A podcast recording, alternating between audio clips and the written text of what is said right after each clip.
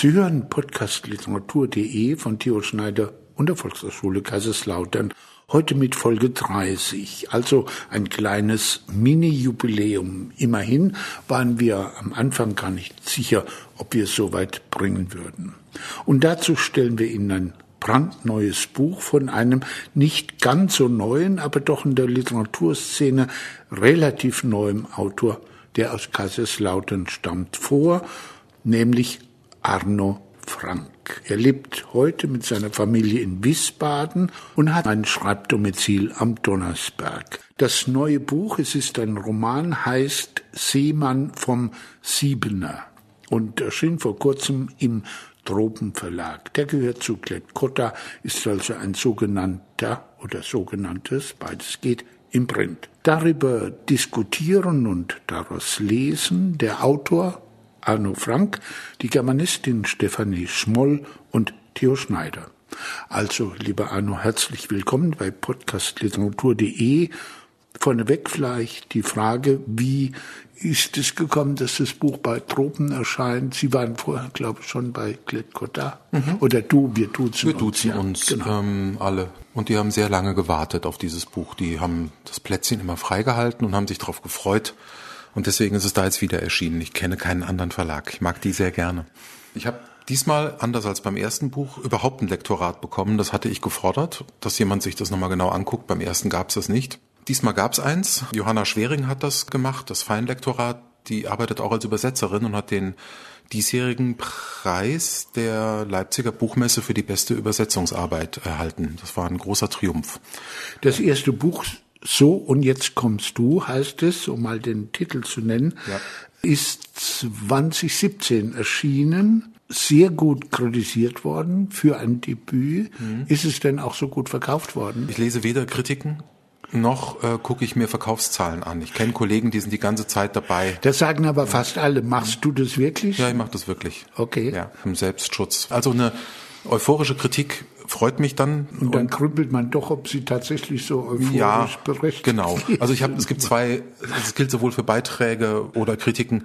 Entweder ärgere ich mich und frage mich, ob äh, der betreffende Kritiker oder die Kritikerin recht hat, dann ärgere ich mich. Oder finde, es stimmt alles und dann freue ich mich. Und beides ähm, hilft mir eigentlich nicht bei der Arbeit. Beides ist nicht, ist nicht so gesund.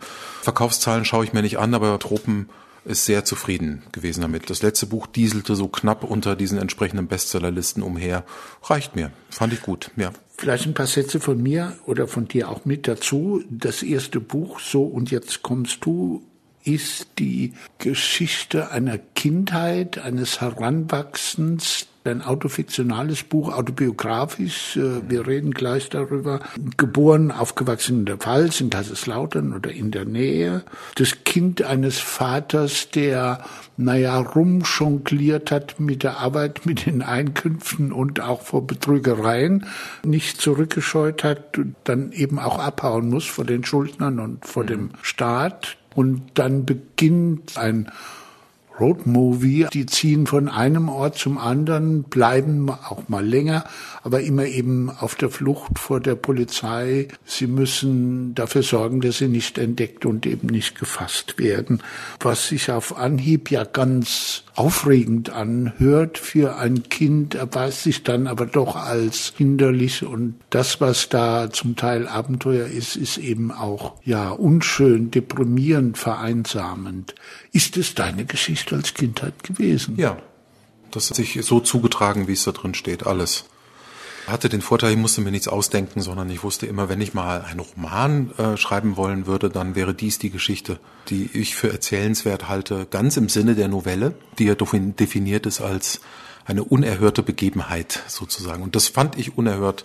Und es steht auch für nichts anderes. Es ist nur diese Geschichte, das sind zwei Jahre meiner, meiner Jugend.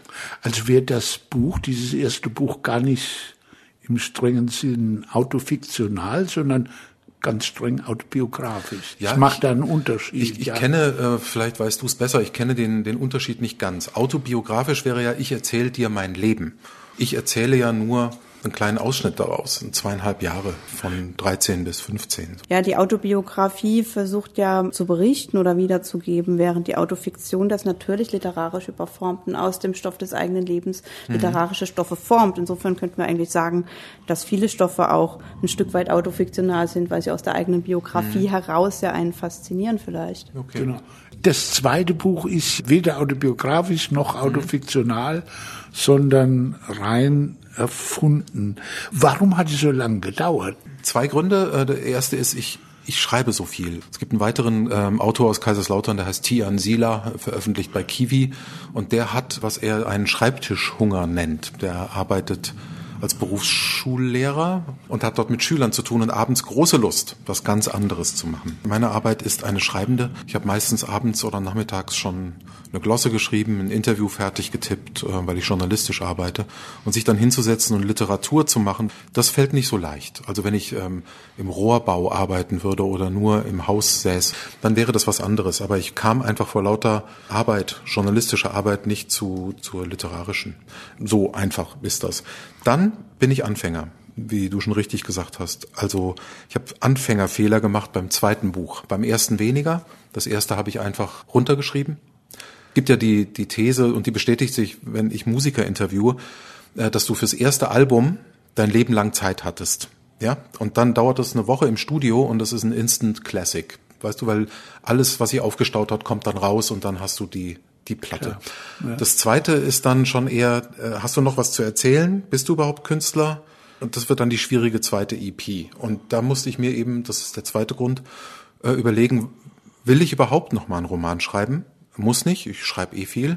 Wenn ja, was hätte ich zu erzählen? Was würde ich erzählen wollen? Und das hat ein bisschen gedauert, bis ich mir darüber klar wurde, was ich gerne machen würde. Es gibt ja die durchaus in der Kritik, in der Literaturwissenschaft, also in der Szene weit verbreitete These.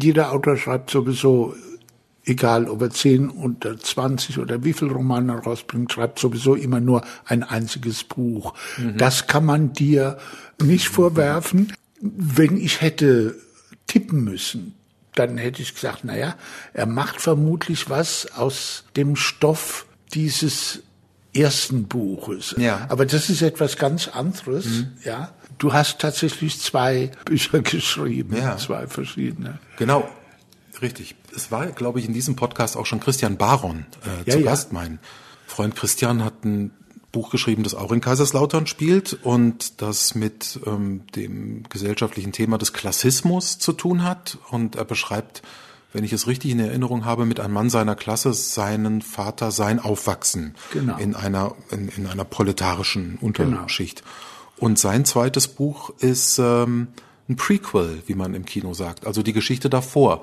die Großeltern, denen es genauso ging. Und äh, der hat für sich die Entscheidung äh, getroffen, im Genre zu bleiben und im Thema zu bleiben, in der Stadt zu bleiben und in der Familie also keine Fortsetzung zu verfassen, sondern etwas, was davor war. Das kann man so machen. Also mir fehlt etwas, was Christian Baron hat, nämlich so ein äh, sozialpolitisches Anliegen, was da rein soll. Und ich habe mit dem Material des ersten Buchs nicht weiter operieren wollen.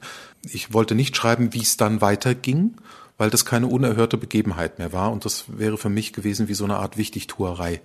Ähm, ich war dann versucht, das war so eine Schnapsidee, die fand ich aber lustig, das gleiche Buch nochmal zu schreiben, nur aus Perspektive von dem Vater. Hm. Wie, wie, ärgerlich ja, ja, das ja, ist, dass die Familie, es wäre dann eine Persiflage geworden auf mein erstes. Nein, ich wollte was ganz anderes machen, ja. Ich würde ganz gern noch deine Biografie nachtragen. Du bist also in Kaiserslautern geboren. Mhm. Wann? 1971. Hier zur Schule gegangen? Ja. In Grundschulen um Kaiserslautern herum.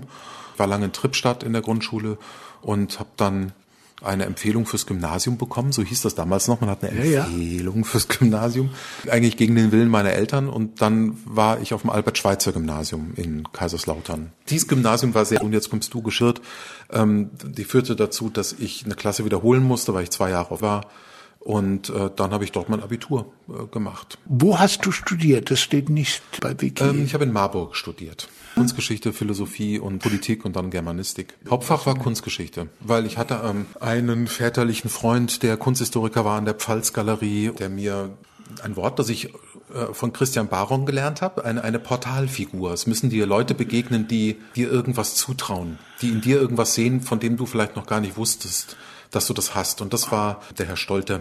Der hat mir die, die Kunst nahegebracht und die Literatur dazu und deswegen wollte ich das gerne studieren. Ja. Aber das ist ein Studium äh, und eine Fächerkombination, mhm. die direkt auf die Arbeitslosigkeit. Ja, sehr, sehr guter Hinweis. Äh, genau. Ich habe dann gemerkt, dass die Leute, mit denen ich das studiere, und das wäre für den zweiten Roman, wenn ich eine Fortsetzung hätte schreiben wollen, das waren entweder, ich will jetzt nichts Falsches sagen, aber deswegen schwäche ich es ab. Aber das waren entweder Burschenschaftler aus sehr konservativem Haushalt mit interessanten Neigungen oder höhere Töchter, die sehr gut Klavier spielen konnten. Und ich habe nicht das Gefühl gehabt, dass ich da reinpasse. Erstens. Zweitens ähm, ist mir das klar geworden allmählich mit der äh, Arbeitslosigkeit der Drohenden. Ich dachte, ich muss entweder Kurator werden oder mich irgendwie spezialisieren. Und drittens habe ich gemerkt, dass ich gerne schreibe. Also ich wusste das vorher schon und habe mich gefragt, warum mache ich nicht was mit Schreiben? Germanistik habe ich mir nicht, nicht zugetraut und dachte, das führt mich auch nicht zum, zum eigentlichen Schreiben. Und ich glaube, diese Literaturinstitute, an denen sie dir Literatur beibringen, die gab es damals noch gar nicht. Nein, die gab es damals genau. noch nicht. Sonst wäre das das gewesen. Und daraufhin bewarb ich mich an der Deutschen Journalistenschule in, in München und wurde zu meiner großen und bis heute anhaltenden Freude dort angenommen und habe die 33. Lehrredaktion besucht und mich da zum Journalisten ausbilden lassen. Und gleich einen festen Job gefunden bei der Taz. Du warst elf ah. Jahre bei der Taz. Ja, ich war elf Jahre bei der Taz. Ich habe zuerst beim Musikexpress gearbeitet. Ja, ich komme von der Plattenkritik. Ich komme, ich komme nicht von der vom Poetry Slam oder von der Literaturschule, sondern von der Plattenkritik und Musiker interviewt und dann äh, als Urlaubsvertretung bin ich 99 nach Berlin und war dann da in der Medienredaktion der Taz und dann habe ich eine feste Anstellung bekommen, was bei der Taz aber nicht so viel bedeutet. Also man ist dann zwar fest angestellt, aber das Gehalt ist mäßig, aber Berlin war günstig und da habe ich dann elf Jahre lang zuletzt als Ressortleiter Gesellschaft ähm, gearbeitet. Ja. Und bist weg im Krach wie fast alle? Nein, oder? nein, nein, nein, im Gegenteil. Mit einem Seufzen. Ähm, meine Frau äh, hatte äh, die Gelegenheit, einen Job zu bekommen. Die habe ich im Kunstgeschichtsstudium kennengelernt und die war jetzt fertige Doktorin, spezialisiert für hessisches Fachwerk und äh, die ist jetzt am Landesdenkmalamt in, in Biebrich in, in Wiesbaden und die hatte eine Gelegenheit, da zu arbeiten. Und daraufhin habe ich ähm, zwei Sachen beschlossen. Das eine war, elf Jahre äh, Taz reicht mir. Könnt ihr ein bisschen freischreiben und ich möchte die Kinder nicht verpassen. Also ich hatte zwei, mhm. die waren damals noch sehr jung. Meine Frau sollte voll arbeiten und ich dachte, ich bringe die gerne in den Kindergarten und hol die wieder ab und all sowas. Das war dann 2010, glaube ich. Da seitdem arbeite ich nicht mehr für die Taz, der ich aber nach wie vor herzlichst verbunden bin. Das ist die eigentliche Journalistenschule gewesen bei mir. Ich mag die gern. Höchste Zeit zum neuen Buch ja, zu kommen. Echt. Warum dieses Thema? Wie kamst du auf das Thema oder kam das Thema zu dir? Ich glaube, es kam zu mir. Äh, das erste, was ich hatte, war der Titel Seemann vom Siebener. Ist ein toller Titel. Ja, ich habe aber auch eine Schwäche für, ich habe so diverse Schwächen und und ich habe eine Schwäche für Alliteration. Ich finde, das lief schön und das hatte ich schon ganz lange im Kopf, dass wenn man mal ein Roman übers Schwimmbad, was ein schönes Soziotop ist, böte sich vielleicht an schriebe, dann müsste das Seemann vom Siebener heißen. Und dann habe ich mir, weil ich auf gar keinen Fall nochmal was Autofiktionales oder Autobiografisches schreiben wollte. Und ich wollte das Gegenteil, also einen einzigen Tag, ein einziger Ort. Und da fragte ich mich, was, was sind denn glückliche Orte? Und ein, einer der glücklichsten Orte meiner Kindheit äh, waren Freibäder und war tatsächlich speziell das Trippstadter Freibad, wo ich nicht weit von weg gewohnt habe und viel, viele, viele, viele Tage verbracht habe. Der Roman spielt jetzt an einem Tag im Spätsommer. Es ist ein sehr umfangreiches Personal. Es ist angesiedelt in einem Schwimmbad. Der Ort ist auch ein fiktionaler Ort. Der wird Ottersweiler genannt, also ein kleines Örtchen, wo jeder jeden kennt. Und dort treffen jetzt verschiedene Figuren aufeinander und wie schon angeklungen ist, ein Soziotop. Also es ist wirklich so ein Querschnitt der Gesellschaft. Aber es ist einerseits ein magischer Ort, ein Ort, an dem die Zeit still zu stehen scheint, in dem der Wandel, der sich sonst in der Welt ereignet, nur langsam einsickert Und das wird jetzt erzählt. Im Zentrum stehen vielleicht, sagen wir mal, ist so eine äh, Dreierkonstellation. Das sind die Freunde Josephine, Lennart und Max. Max ist verstorben. Lennart, ein Fotograf, der sehr erfolgreich ist und lange schon eben seine Heimat den Rücken gekehrt hat und aus den USA zurückkehrt. Dann haben wir noch eine Ich-Erzählerin. Ja, und dann haben wir natürlich alles, was zum Schwimmbad dazugehört. Die Frau an der Kasse, die Renate, den Sergei, den Kioskbesitzer, den Kjontke, in dessen Leben es auch eine schwere Traumatisierung gibt, die dann langsam so durchsickert. Überhaupt ist dieser Ort auch geprägt von einer Melancholie, wie sich diese Freibäder auch im August, im Spätsommer eines Jahres häufig ausstrahlen.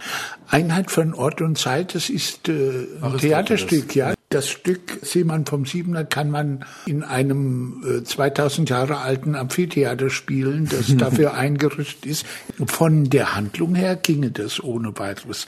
Ich habe zwei kleine Ergänzungen sind es eher, sind gar keine Einwände. Nämlich zum einen, ich finde, es sind gar nicht so viele Leute. Es ist ein Personal, das sind 10 bis 15 ungefähr, die so die Hauptpersonen sind. Die andere, dass diese Unterströmung, dass etwas da nicht stimmt, die ist von Anfang an da, wäre da meine Ergänzung. Von Anfang an ist da etwas Böses, etwas Schlimmes passiert, über das das Buch aber gar nicht rede, das erzählt das Buch nicht, erst am Ende. Es ist aber so, dass dadurch eine Unterströmung von Bedrohung, von Ungut, von Unglück, von Gefährdung, Gefahr, vergangener Gefahr, wo man nicht weiß, ob die vielleicht nicht jetzt noch andauert, weil man nicht weiß, was da wirklich passiert ist, lange äh, von Anfang an da. Eine Grundidee war und diese Figuren, die episodisch, man wechselt immer von einer zur anderen, ähm, dass die so sind wie so ein Mobile, wie sie über Kinderbettchen hängen. Mit dieser, Okay. und, die, und dass sich die Okay. alle drehen um eine zentrale Achse. Und die zentrale Achse ist die Ich-Erzählerin. Und dass dieses Mobile am Ende stehen bleibt im letzten Bild und so eine Art Sinn ergibt. Und ich dachte zunächst auch, das sind wenige Leute. Ich brauche den, ich habe den, ich habe die und ich hab Sechsjährigen und ich habe eine über 90-Jährige. So schon den Versuch, alle, die in so einem Bad sind, äh, zu zeichnen. Beim Umsetzen ist mir dann klar geworden, wie schwierig das ist und wie viele das sind. Also es waren wenige, da hast du recht. Stefanie, hast auch äh, recht, dass ähm, äh, waren dann echt viele plötzlich, weil das ist ja kein langes Buch. Also Nein. für, für Tolstoi wäre das 230 Seiten ja genau, genau. Äh, und von daher stimmt das schon. Es waren viele, äh, weil ich möchte die gerne wie ein Uhrwerk ineinander greifen lassen. Die sollten sich aufeinander beziehen und äh, die neigten dazu, mir dann allmählich wegzulaufen. Dann muss ich sie zurückpfeifen. Zudem, es ist kein langes Buch, muss ich mal sagen. Ich hatte das Gefühl nach 200, 230 Seiten, so, das ist jetzt die Vorrede, äh, jetzt kann es weitergehen Ah, ja. und noch kräftiger weitergehen. Also ich hatte keinesfalls den Eindruck, dass das zu viel ist mit den 230 Seiten, sondern eher viel zu wenig. Ich hätte mir da jetzt noch die nächsten 500 Seiten der mh, Haupthandlung, der Roman dessen, was davor Ja. geschieht, bevor also da, soll ich das sagen, ja, ein, ein Mensch in ein Springerbecken gesprungen ist, in dem nur noch ein knietiefes Wasser war, ja. Jetzt hast du es gespoilert. Was niemandem auffällt, äh, wobei es wirklich drin ist, Easter Egg nennt man das. Es, ist, es, es gibt eine Figur, äh, die existiert nur im Kopf einer anderen. Und man kann es herausfinden, es gibt zahlreiche Hinweise, über die man aber so drüber liest. Ähm, es ist in gewisser Weise auch eine versteckte Gespenstergeschichte. Und weil du die Antike erwähnt hast, die Geisterstunde der Antike war die Mittagsstunde, wenn die Sonne gleißt. Und es gibt eine Figur, Ja. die gibt's nicht. Ja, und ich ähm, hatte so große Angst äh, am Anfang, dass man das gleich merkt, dass ich es äh, zu gut vertuscht habe. Und jetzt kann man das Buch lesen, ohne zu merken, dass man in diesem Freibad einem Gespenst äh, begegnet ist. Und welche Figur ist es? Na, das müssen die Leserinnen dann selbst rausfinden. ja, ja. Aber es ergibt alles Sinn, sobald man es weiß. Also es ist sozusagen wie beim Überraschungsei ist da noch was drin. Ja. Okay, du verrätst ja nicht, welche Figur das ist und ich habe jetzt eine etwas verwegene Idee, dass es diese 13-jährige heranwachsende junges Mädchen sein könnte, ist die am Bruder. Anfang, bitte? Es ist ihr Bruder.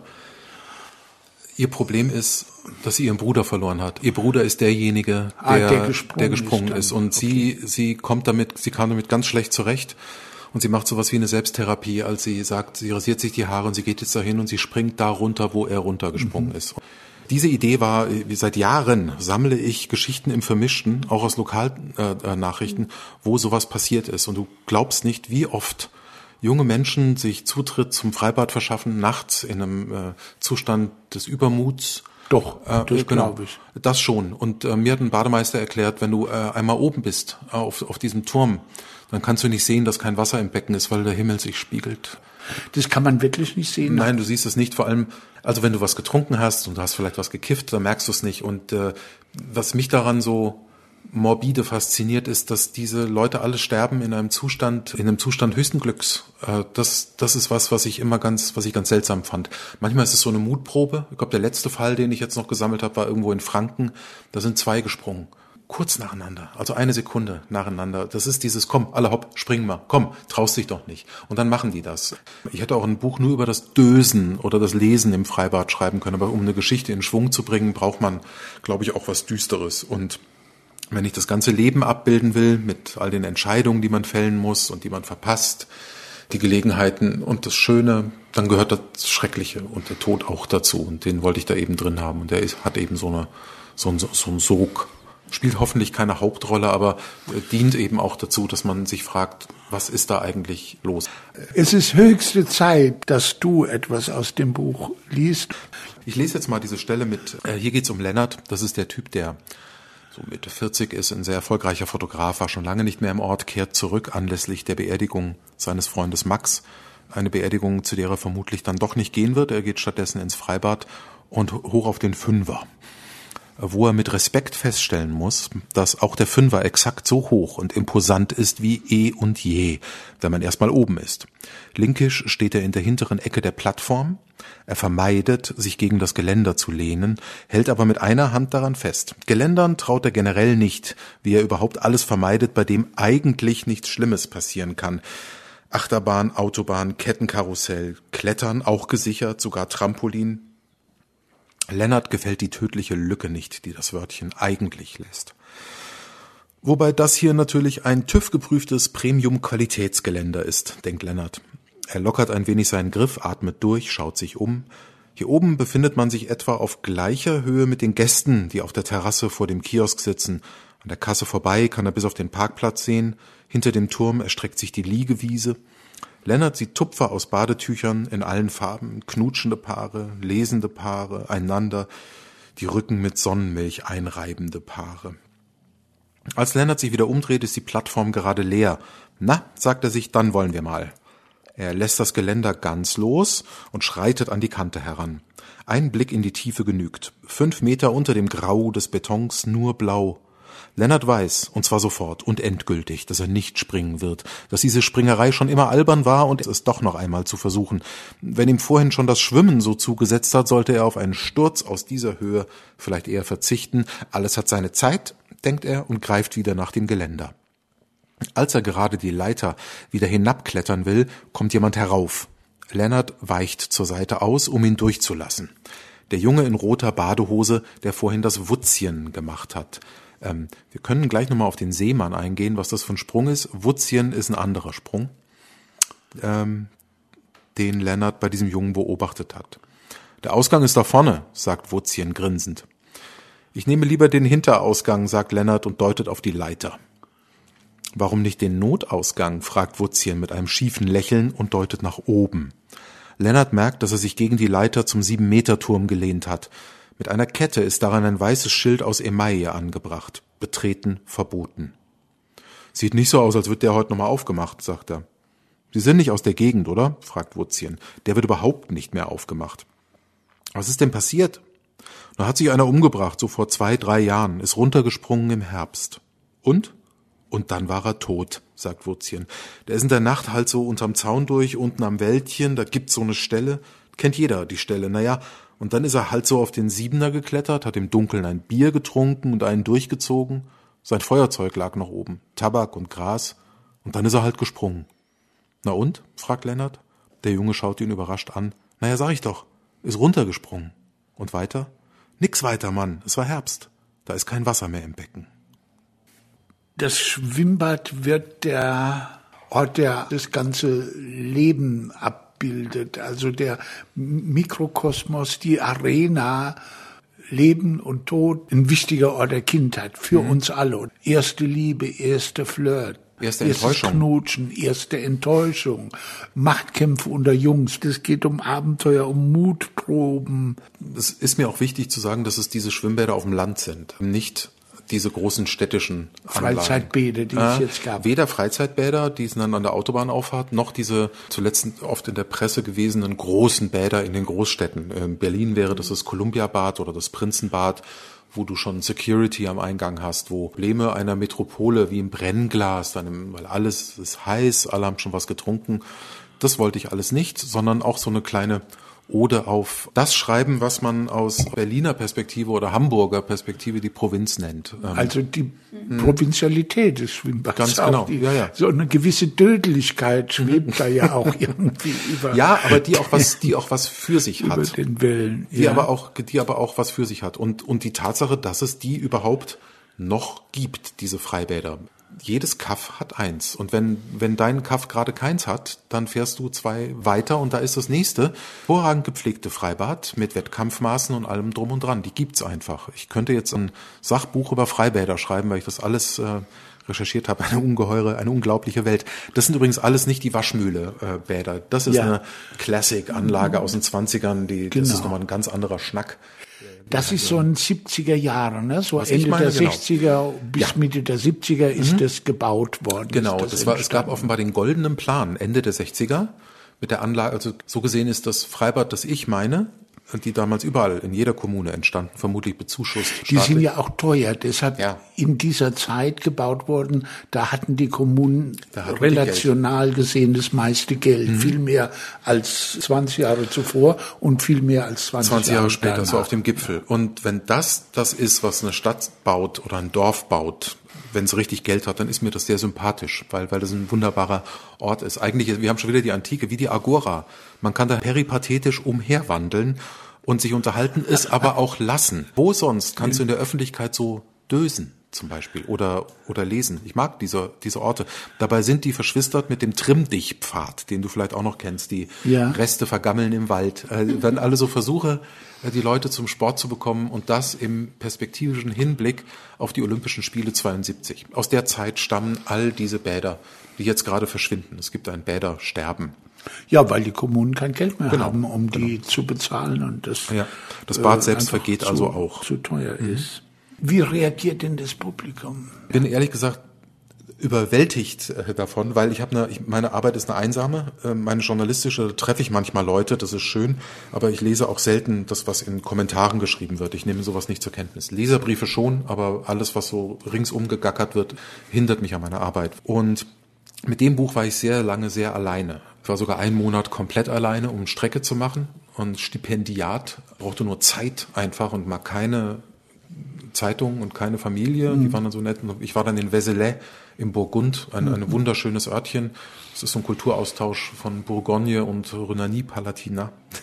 da war ich einen Monat komplett alleine. Aber auch so, wenn du das schreibst, beim Schreiben ist man alleine fortwährend. Und dann ist das auf einmal raus und zu erleben, dass Menschen das lesen und dass sie nicht gelangweilt sind oder verärgert oder vielleicht auch eine Frage haben. In dieser Menge, das macht mich gerade sehr froh. Ich habe jetzt sechs oder sieben Lesungen schon gehabt und die sind alle voll und das hat den Leuten offenbar Freude bereitet, das gelesen zu haben. Oder sie freuen sich noch drauf, es zu lesen oder finden es nett. Von mir was vorgelesen zu bekommen, das ist ein schönes Erlebnis. Du Bist ein bisschen überrascht über Erfolg und die Bestätigung der Qualität ja. des Romans durch das Publikum, ja. weil du ja fast gedacht hast, ach, naja, soll ich noch einen zweiten Roman genau. schreiben oder über nett? Naja, mhm. gut, dann machen wir es mal. Ich war Heidelberg auf dem Friedhof und habe das Grab von Friedrich Ebert gesucht und habe aber nur, weil alle Schilder darauf hinwiesen, das äh, Grab der Lyrikerin Hilde Domin ja. gesehen und da stand dann eins ihrer Gedichte drauf und das lautete, ich setzte meinen Fuß in die Luft und sie trug. Mhm. Und eine weitere Schwäche für so einen Kitsch habe ich. Und äh, bei diesem Buch war ich so unsicher wie noch nie in meinem Leben bei irgendeinem Text, weil ich meinen Fuß in die Luft gesetzt habe mit dem Versuch, fiktiv mir was auszudenken. Das ist das, was Schriftsteller tun. Und sie tun es oft mit Aplomb. Sie wissen, was sie da machen. Und ich hatte keine Ahnung, was ich machen, ob ich das kann. Und deswegen erleichtert mich das sehr, dass die Leute nicht verärgert das Buch zur Seite legen oder sich fragen, was, warum habe ich jetzt zwei Tage, drei Tage damit zugebracht? Ja, das freut mich, dass ich den Leuten keine Zeit stehle, sondern vielleicht eine gute Zeit. Das Spannende finde ich, dass die Figuren, dass sie so glaubhaft sind. Man hat ja erstmal dieses Reißbretthafte, wo man dann denkt, okay, das ist der Kioskbesitzer, die, das ist ja auch immer die Gefahr. Und dann werden die beiden, werden die alle so mit Innenleben auch gefüllt und, und man taucht tiefer ein und das ist das Spannende daran, dass sie wirklich so eine Hintergrundgeschichte bekommen und eben nicht irgendwie Figuren sind jetzt auf diesem Schachbrett, sondern sie werden sehr glaubhaft und, und sehr authentisch eigentlich dargestellt. Also das ähm, Universelle daran wird sichtbar, aber man kennt diese Menschen, denen ich hier auch begegne, wo ich sagen kann, ja genau dieses, ja dieses Klein-Klein und jetzt nicht so viel wollen und, und mach mal langsam und das mhm. macht man doch nicht, das gehört sich doch nicht. Also diese Phrasen, die sich da teilweise finden, die auch sehr glaubhaft eben diese Figuren da darstellen. Darf ich dazu direkt was sagen? Ja, ja, weil das, ja. Ist eine, das ist eine sehr gute, ich sag das jetzt mal, weil, weil, weil das auch saublöd klingt, aber ich sag's trotzdem, weil es der Fall ist. Ich habe, das ist auch Geschmackssache, das schicke ich vorweg und es hat alles seine Berechtigung und auch gigantischen Erfolg, das sage ich noch dazu. Aber es gibt etwas, was mich in, in Literatur, in zeitgenössischer unglaublich ärgert trakassiert und ich kann's nicht haben. Das ist, wenn Figuren sind wie Pappaufsteller, mhm. die für irgendwas stehen. Vielleicht bin ich ungerecht, aber ich weiß noch, dass ich 2000 die Buddenbrocks gelesen hatte zum ersten Mal und vollkommen hin und weg war. Und da waren die Zeitungen voll mit, es gibt ein neues Buddenbrooks und das ist von Jonathan Franzen und heißt die Korrekturen. Und ich habe das gelesen und jede einzelne Figur in meiner Wahrnehmung stand für irgendwas. Die Probleme der modernen lesbischen Frau, wenn sie Köchin werden will, mhm. die Probleme der, des älteren Paares, die Probleme der, des jungen Mannes, der akademisch äh, und so weiter aber doch nichts wurde. Pappaufsteller. Das ist sehr, sehr erfolgreich. Ich verstehe das auch. Die wirklich geschätzte Autorin Julie C. macht nichts anderes. Mhm. Die Figuren heißen auch Franzen als, die macht so, die will jetzt mal was erzählen darüber, wie das ist mit dem Unterschied von Stadt und Land. Und dann stellt die so Schaufensterpuppen hin. Die kriegen dann so äh, die Kleider für den Bauern und dann kommt eine Schaufensterpuppe daneben und das ist jetzt die urbane, nee, die muss noch ein Stück woker sein und als als Leser erkenne ich die Absicht und bin verstimmt. Das ärgert mich wirklich. Und es ärgerte mich damals so sehr nach Franzen, weil die Kritiken einhellig euphorisch waren und der Erfolg, der kolossale Welterfolg dieses Buches mich ins Unrecht gesetzt hat, dass ich zehn Jahre lang überhaupt keine Literatur gelesen habe. Ich habe nichts gelesen, außer Aphorismen, historische Bücher, philosophische Bücher und habe dann nach zehn Jahren wieder angefangen mit einer Liste, die ich mir gemacht habe was ich gerne lesen würde, bevor ich sterbe. Und diese Liste habe ich inzwischen abgearbeitet, okay. aber ich hatte es so satt. Weißt du, was ich meine? Ja, ja, das ja, ist das ja, eine. Ja, Und deswegen hatte ich wirklich beim ähm, Anlegen dieses Buches äh, den Wunsch, oder ich habe einen großen Aufwand betrieben, Themen. Keine Pappkameraden zu schaffen. Keine, keine Pappkameraden, ja, keine Pappkameraden, keine. aber auch, aber auch Themen wie zum Beispiel äh, Rassismus, Transphobie, Polizeigewalt, Klassismus, den, den Zutritt zu diesem Bad zu verwehren. Ich wollte nicht, äh, dass, dass, dass alles da jetzt so verhandelt wird weil ich weiß, wie schrecklich Krieg und Pandemie ist. Ich möchte das nicht nochmal lesen. Weißt du, ich, hab, ich weiß das alles und wenn ich einen Roman lese, das ist kein eskapistisches Buch, aber ich, ich will nicht nochmal reingereicht bekommen, wie schlimm es sein muss, als schwarzes junges Mädchen auf dem Land aufzuwachsen. Also ich habe auch kein Mandat dafür. Das, was das, du kritisiert, vermisst mir oder vermisst uns fast jeden Tatort ja, gerade den letzten oder Reihe, gehört, ja. Äh, wird das immer mehr, ja, ist einfach nur langweilig und schlecht. Dabei und, ist ja, ja alles da, es ist ja Teil ja. unserer Wirklichkeit, es ist auch in diesem Buch, aber es ist nicht so mit dem Holzhammer da nochmal draufgehauen. Ich sage es immer, die Pausewang-Methode, die hat das ja auch, mhm. Gudrun Pausewang, das hat mich an ihr immer so abgestoßen, wo ich gesagt mhm. habe, das kann ich, das geht nicht. Es mhm. ist alles wird wirklich repräsentativ betrachtet. Wir haben alle Klischees erfüllt und mhm. dann wird es einfach nur banal. Also ja. dann ist dies, diese schöne Intention dahin. Ja, ja ich erkenne die Absicht und bin verstimmt. Ja. Das war das. Andere erkennen die Absicht und freuen sich und lassen sich nochmal was erzählen. Wie ich vorausschickte, das ist absolut legitim. Ich mag es nur nicht äh, selbst lesen und auch nicht tun. Und dann aber sickerte das seitlich doch ein ähm, manche Dinge, manche Themen. Wir haben es zum Beispiel mit einem sechsjährigen Flüchtlingsjungen zu tun. Ja. aber der verliert dann am Ende im Schach. Also der ist dann nicht das Wunderkind als das, äh, weißt du, was ich meine? Ja, es ähm, ist und der einfach- gehört zur Realität Ja. auch. Genau. Ja. Ebenso wie Klassenfragen und was auch immer es gibt. muss aber Warum jetzt baut ihr nicht die Zitadelle von Akkon? werden. Genau, die baut er. Richtig. Warum die? Weil ich darüber mal äh, in Kunstgeschichte was gemacht hatte. Ich fand die toll. Ich habe eine äh, Magisterarbeit Ja, vor langer Zeit das heute geschrieben noch über die, angeguckt, die okay. Zitadelle von Akkon ist beeindruckend. Höchste Zeit, ein Stück aus dem Buch zu hören. Also bitte lies es, darf ruhig auch ein Stückchen mehr sein. Und dann sollten wir langsam mal ein bisschen zur Sprache, zum Stil, Satzbau, zur Binnenstruktur kommen. Oh Gott, ich sag wie es ist, anstatt zu sagen, ja, ich wollte es, ich, ich wollte sowas wie Eric Romer, diese französischen Sonnen durch, aber mit so Special Effects. Und ich wollte diese alte Dame. Wir haben von einem ganz jungen Kind ja, ja, gesprochen. die ist gut. Das Die ist gut. Da war ich mir auch unsicher, ob das so ist, ob es die wirklich gibt. Und wenn ich das kurz erzählen darf, kannst du es gerne rausschneiden, aber ich bin mit dem Zug von Berlin nach Solingen gefahren und saß neben einer sehr alten Frau. Ist Nicht so alt wie Isobel, sondern 87. Die hatte ähm, ihre Bahncard vergessen und ich habe ihr dann suchen helfen. So kamen wir dann ins Gespräch und die war so ganz gebildet und interessiert, hat ihr Leben lang als Krankenschwester gearbeitet und ich habe zweieinhalb Stunden mit der geredet. Und die war auf dem Weg nach Essen zur Zeche Zollverein. Freunde besuchen, ich besuche die immer noch. Und ich bin als Krankenschwester aus Genf nach Berlin 68, weil ich dachte, da ist mehr los. Und da ging es dann auch gleich los mit der APO.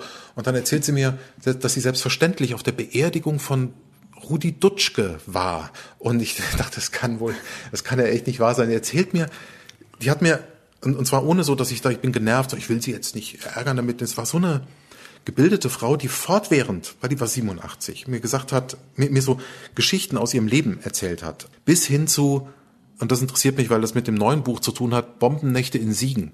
Wo sie mit ihrer Mutter, die hat mich dann immer umarmt, wir waren dann immer im Keller und die Bomben fielen, aber ich wusste, uns kann nichts passieren, weil die Mama hat ja gebetet. Und wenn sie betet, kann überhaupt nichts passieren. So Zeug hat die mir erzählt.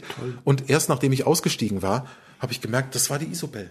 Genau das ist die. Und die gibt's. Also ich bin ihr sozusagen begegnet. Ich wünschte, wir hätten Adressen ausgetauscht, damit ich ihr das nochmal sagen und ihr dieses Buch hinterher schicken kann. Ich fand die einfach toll. Also manchmal hat man sowas ja. Und bei der weiß ich mit Sicherheit, es gibt noch zwei, drei andere, die es gibt. Aber bei ihr war ich unsicher, weil ich an die, sie, sie zu schreiben so unglaublich viel Freude hatte. Und dies ist die Überleitung zu Isobel, die das Freibad betritt.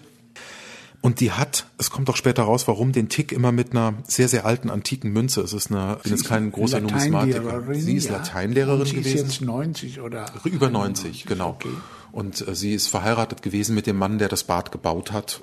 Und die hat immer wieder so Absenzen, nenne ich's. Streng genommen sind das, das ist vermutlich eine erste Demenz, aber es braucht kleine Trigger und sie kippt zurück in, in, in Erinnerungen ihres Lebens. So. Apropos Mann, der das Bad gebaut hat, da ist eine kleine Sortise gegen den Max Frisch Ja, drin. da ist eine Sortise gegen Max Frisch. Ich bin kein Max Frisch-Fan und Rüdiger sagt, das Beste, was Max Frisch jemals gemacht hat, wäre das Freibad am Letzten. Er ist auch nur ein mittelmäßiger Schriftsteller und das Freibad, das er gebaut hat, ist besser Das als ist mittelmäßig. ja, ja, genau, genau. Schön, dass dir das aufgefallen ist. Isabel bezahlt immer, das gehört zu ihrer Tüdeligkeit, ähm, versehentlich mit äh, einer karthagischen Münze. Diese ganze Geschichte hatte auch eine endlose Vorgeschichte, an der ich viel Freude hatte, weil ich so ein Karthago, äh, interessiere mich halt für Geschichte, spielt aber hier keine Rolle. Und Renate an der Kasse gibt ihr die Münze wieder und sagt, äh, jetzt hören Sie mal auf mit dieser antiken Münze, die ist ja einfach im Geldbeutel. Isabel lächelt und nimmt die Münze wieder entgegen, sowas aber auch. Jetzt hätte sie ihren Glückstaler doch beinahe schon wieder ausgegeben, wie zuvor schon in der Apotheke oder beim Bäcker neulich, wie ein Kind, das mit Spielgeld bezahlen will. Dabei hat sie die Münze nur dabei, um das flatterhafte all der Karten in ihrem Geldbeutel auszutauschen. Eine Karte für den Buchladen, eine für die Apotheke, eine für die Bahn, eine für die Ärztin und eine für die Bank. Ein paar Gramm antikes Gold als Gegengewicht zur Leichtigkeit der Moderne.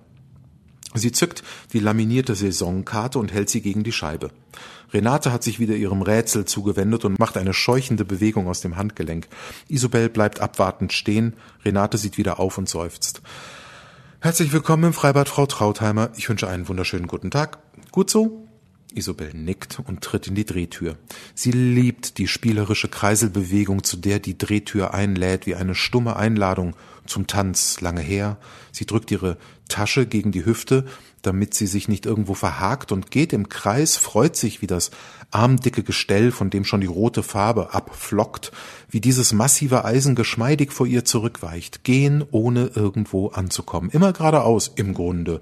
Und doch nur rundherum, um dann, wenn sie endlich aus dem Kreislauf ausbricht, was früher oder später der Fall sein wird, mit einem leichten Schwindel in die Welt des Freibads einzutreten, das ist schön, denkt Isobel, und auch das übliche Quietschen fehlt heute wird der Kjontke mit seinem Ölkännchen am Werk gewesen sein. Guter Junge, denkt sie, guter Junge, und geht weiter im Kreis immer geradeaus und doch rundherum mit kleinen Schritten und einem leisen Lächeln. Irgendwer ruft ihren Namen, aber so, wie das ihr Vater getan hat. Isobelchen, ruft er sie, als die gläserne Drehtür des Hotels sich zur Lobby hin öffnet, wo ganz hinten ein Mann im Frack am Flügel sitzt und Zara Leander spielt. Ganz langsam. Eine Frau wird erst schön durch die Liebe. Und jetzt wieder. Isobelchen! Da steht er schon auf dem Teppich, ein wahrer Riese, unter den glitzernden Lichtreflexen des Kronleuchters an der Decke, und sie sieht seine goldenen Backzähne aufblitzen, wenn er lacht, ein wenig verlegen, weil seine Tochter die Karusselltür gar nicht mehr verlassen will und wie er sie förmlich herausziehen muss, weil die Leute in der Lobby schon schauen, in ihren duftenden Wolken aus Rasierwasser und Tabakqualm, und wie sie allein das Wort Karusselltür in Entzücken versetzt, der Umstand, dass jemand sich eine Tür ausdenken kann, wo es doch Türen schon gibt, seit Menschen gedenken, dann aber ein Ding erfindet, wie es die Welt noch nicht gesehen und bis dahin auch nicht gebraucht hat, ein horizontales Schaufelrad in beständiger Bewegung, immer hinein in sich erneuernde Welten, seit sie das Reich verlassen mussten. Aber irgendwas klappert da, was klappert denn da? Es macht Tok, Tok, Tok, weil Renate gegen die Scheibe ihrer Kabine klopft, bis Isobel endlich zu sich kommt. Frau Trautheimer, Frau Trautheimer, da sind wir ja wieder. Dort geht's lang, sagt Renate mit mildem Tadel und deutet mit dem Kugelschreiber freibadwärts. Eine wunderbare Passage, die von der Überblendung hin und her zwischen der Realität des Freibades und der Stream of Consciousness Fantasien mhm. der Isabel genau. funktioniert. Genau. Ja. So fast filmische Mittel ja, ja, ja, auch, ja. ja es also. gibt äh, später eine Passage, die hat mir am meisten Spaß gemacht. Irgendjemand meinte dann, das ist wie Inception, äh, weil, ah, die, weil ja. in diesem Bad ganz genau, weil es ist, sie erinnert sich daran, wie sie in diesem Tal sitzt, in, dass ihr Mann dieses Bad bauen wird und reist sozusagen in der Zeit zurück und das sehr schnell. Aus der Wiese wird Rasen, das Wasser schleucht weg und die ähm, Startblöcke klappen ein und dann ist es auf einmal wieder das unberührte Bad und genauso kehrt es wieder zurück. Daran hatte ich wirklich Spaß mir, das so Bild. Das sind auch starke Szenen, also schreibtechnische Überblendungstechnik. Ich habe es versucht, ja. Also beim Film sagen. Genau. ja, ja, genau. Wann spielt das Buch? Das wollte ich noch. Wann spielt die Handlung? Es ist, es ist eigentlich relativ heutig, es ist jetzt. Es gibt ähm, so ein paar Marker, es gibt Handys. Genau, es ist schon, jetzt. Ja, es spielt, der Deutschlandfunkkritiker mhm. hat äh, behauptet, es spielt im Hessischen, es spielt aber nicht im Hessischen. Ah, sondern dazu, ähm, deutet aber eher auf Felsisch. ja, genau. das, was da ja. einfach schriftlich fixiert ist, dass manche ja. Dialoge so ein angedeutetes Felsisch. Ich habe keinen Linguisten konsultiert und selbst leider äh, bin ich nicht mehr so gut.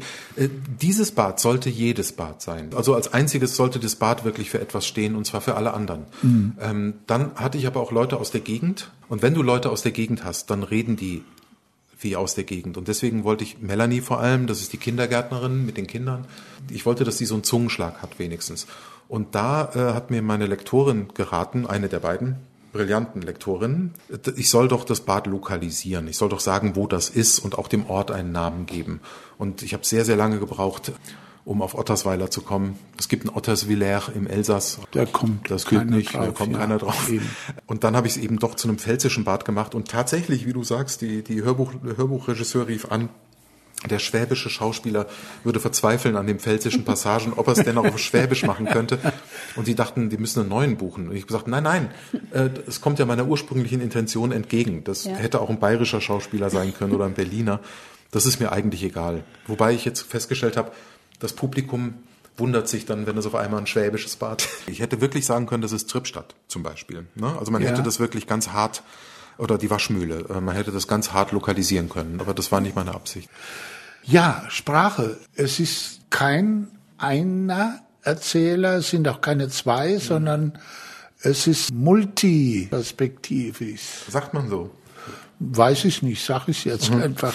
Das heißt, je nachdem, welche Figur gerade im Mittelpunkt der Passage steht, ist immer auch die Sprache dieser Figur mehr oder weniger angeglichen. Die schmiegt mhm. sich so an die ran. Die ja. kopiert sie nicht und insinuiert kein Eins zu eins, jetzt spreche ich oder jetzt mhm. denke ich, sondern ja, es ist so, so wie. Mhm.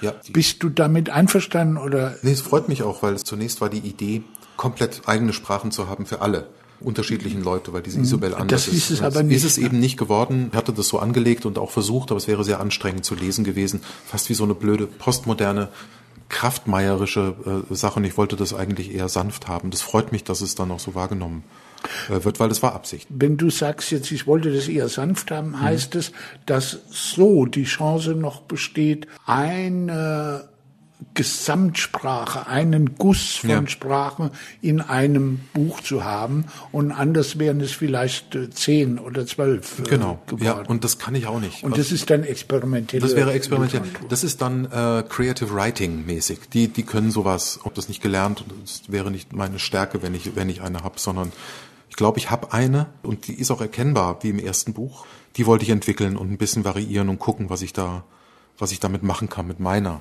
Sprache, wenn ich denn eine habe. Die kann man auch blöd finden oder so. Und ich habe auch gemerkt, wo sie an, an, Grenzen stößt und was ich tun muss. Da viel Arbeit an Sprache. Am stärksten oder am deutlichsten ist diese Anschmiegung, diese mhm. Identität fast von mhm.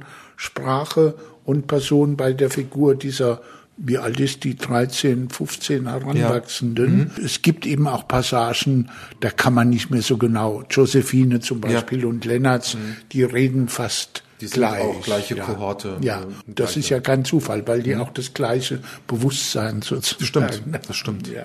Ja. Es liest sich unheimlich gut, aber wir sind jedes Mal auch klar orientiert, okay, welche Figur steht da im Mittelpunkt. So, man muss, wenn man recherchiert, was natürlich lustig war, ich muss ins Freibad zum Recherchieren.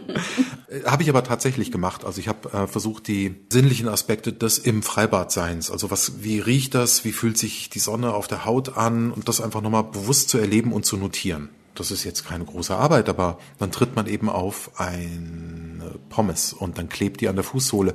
Das sind so Sachen, die ich gerne nochmal haben wollte, anstatt die nur aus der Erinnerung äh, runterzuschreiben. Und ich brauchte eine Frau, die an der Kasse sitzt. Es war klar, dass das eine Frau ist und habe mir dann die Renate erfunden, Mitte, Ende 50. Die war in der Kreissparkasse, bevor sie wegen Alkoholgeschichten da rausgeflogen ist. Sie träumt auch ganz gerne. Die Leute träumen gerne. Überhaupt alle. Ich auch. So auch meine Figuren.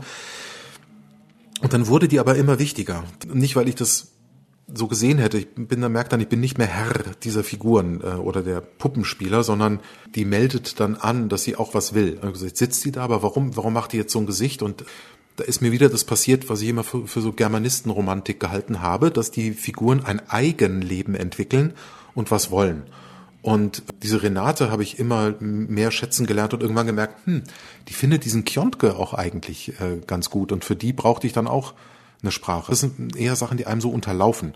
Die, die musste dann da rein und ich wollte auch mal, wie ist denn das eigentlich, an so einer Kasse zu sitzen? Ich habe dann diese Kassenfrauen beobachtet äh, bei uns in, in Wiesbaden, wie die da so sitzen und wie am Fließband, wie im Supermarkt. Diese Art von stumpfsinniger Arbeit, was geht dir da wohl äh, durch den Kopf? Dazu habe ich ähm, auch eine schöne Passage dann, die aus der Realität sich da rein geschrieben hat. Also zur Sprache. Was ich nicht lesen möchte, ist, es ist herrlich lakonisch. Das ist auch so Rezensentensprache. Mhm. Ähm, und bei jedem dritten Buch, muss man darauf achten, heißt, es ist übrigens herrlich lakonisch. Mm, Und das bedeutet, die Fußnote für den Leser ist immer, das überfordert dich nicht. Das sind kurze, klare Sätze, das passt schon. Und das ist okay. Mich langweilt es auf die Dauer beim Lesen. Das darf auf gar keinen Fall parfümiert klingen. Und ich muss immer darauf achten, dass weniger Adjektive, weniger Bilder. Und das habe ich hier auch versucht, das, das so zurückzudrängen. Das ist eine weitere Schwäche, die ich habe, dass es zu opulent wird. Nicht pompös, aber doch zu ausgeschmückt. Deswegen ist das Buch auch so schön kurz. Ich frage Musiker oder Künstler gerne, wie sie das machen. Also es ist zum Beispiel interessant, einen E-Gitarristen, einen weltberühmten zu fragen, wo er eigentlich ist. wenn er das Solo von Comfortably Numb spielt. So, mhm. wo, wo, wo genau sind sie, wenn sie das machen? Und wenn man die so fragt, dann fangen die an, wirklich neu nachzudenken über das, was die machen, mhm. und dann lerne ich was. Und eine weitere Frage ist bei der Kunst, wenn sie dieses Stück aufnehmen, ist es wie Malerei? Dass sie so Farben auftragen und dann noch eine Farbe und dass sie die mischen und dass am Ende mhm. das fertig ist. Oder ist es eher wie Bildhauen, äh, mhm. Bildhauerei, dass sie eigentlich nur aus dem Block hauen, was eh schon da, da drin ja war. Ein weiteres Klischee. Genau, ja. weiteres Klischee.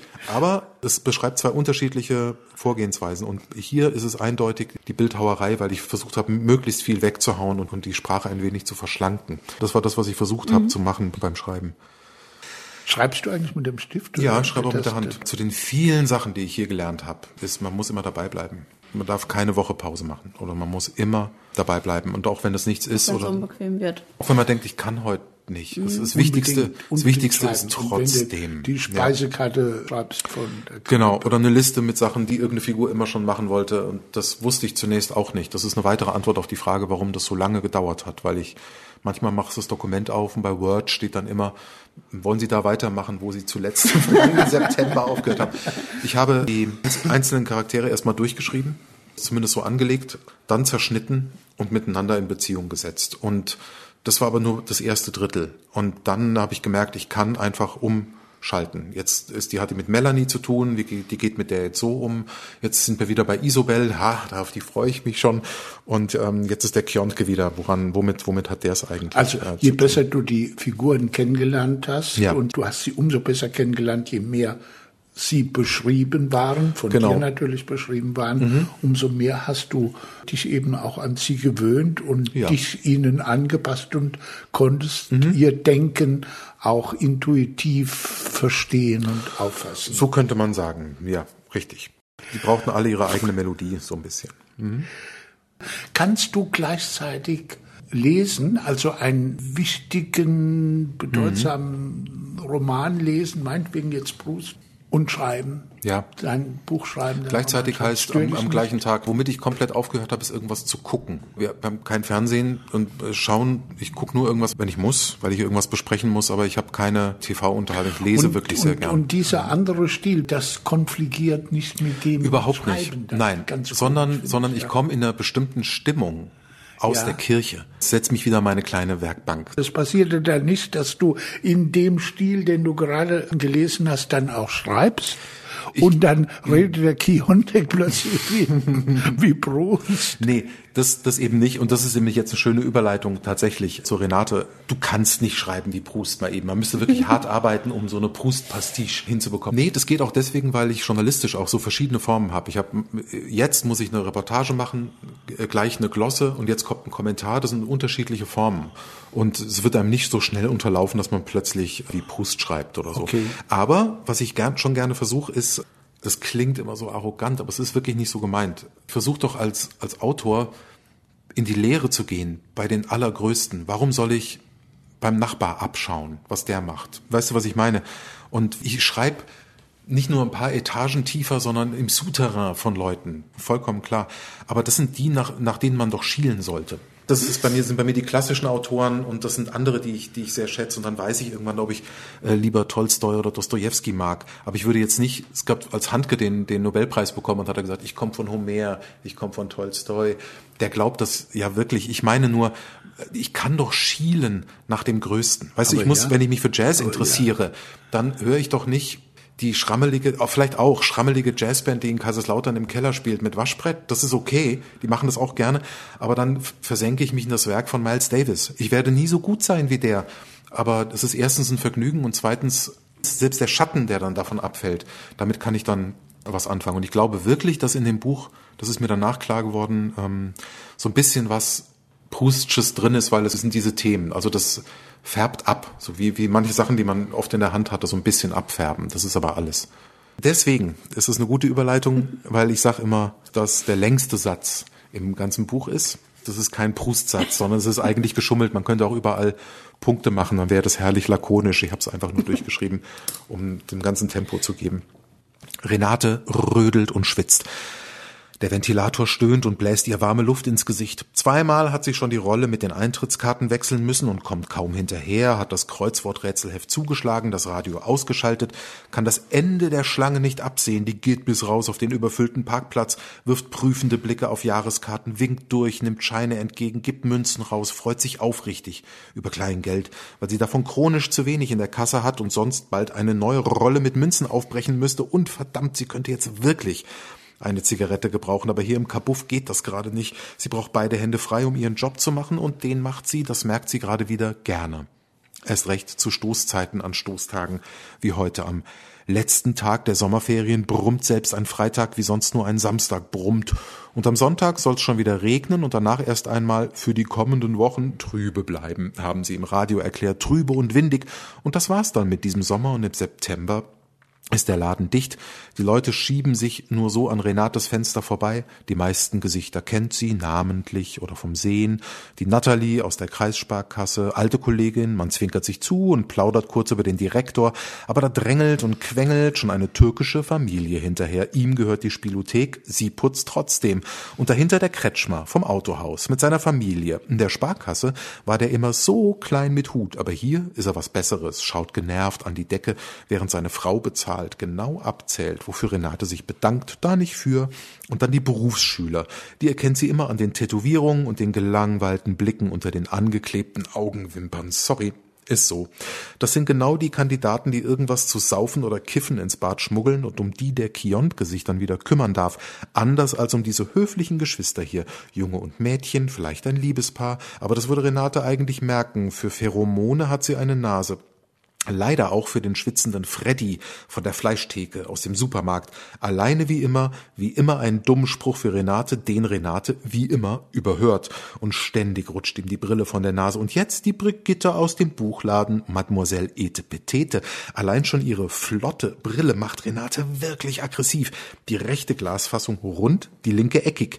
Da ist ihr sogar dieser rothaarige Junge lieber, der seinen Kopfhörer gar nicht abnimmt und wippend das Wechselgeld entgegennimmt eine Familie, die sie noch nie gesehen hat, beim besten Willen nicht erkennt. Jetzt kommen die Leute also schon von auswärts, wenn auch nicht so auswärtig wie die drei halbwüchsigen Orientalen aus dem Flüchtlingsheim.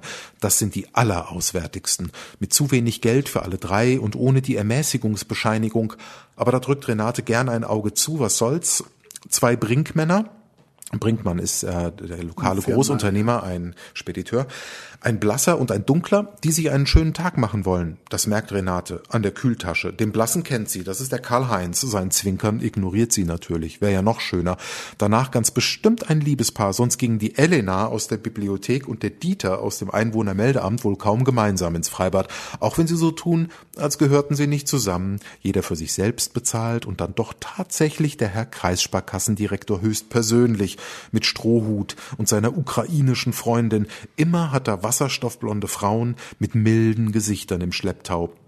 Das ist ein Überfall, scherzte Herr Kreissparkassendirektor. und erkundigt sich, wie es so läuft. Aha, so, so, na dann, bis ihn die aktuelle hm, Svetlana endlich durch die Drehtür schubst, wofür Renate ihr beinahe dankbar ist, weil die Schlange einfach kein Ende nimmt. Und trotzdem hat das Erscheinen von diesem Arschloch ihr nun das Gemüt eingetrübt, weil er sie wieder an die Automaten erinnert hat, die sie auch in der Bank den Job gekostet haben, wenn man mal ehrlich ist und den Melissengeist aus dem Spiel lässt.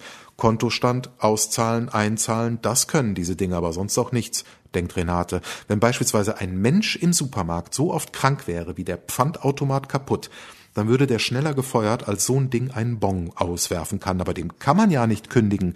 Der steht da rum und soll das Heidengeld, das er in der Anschaffung gekostet hat, irgendwann wieder reinholen. Wie es neuerdings auch Kassenautomaten für Schwimmbäder gibt. Alles elektronisch. Die erheben nebenbei gleich noch Statistiken, wie ihr der Kiontke erzählt hat was ihm die Dezernentin und der Kämmerer erklärt haben.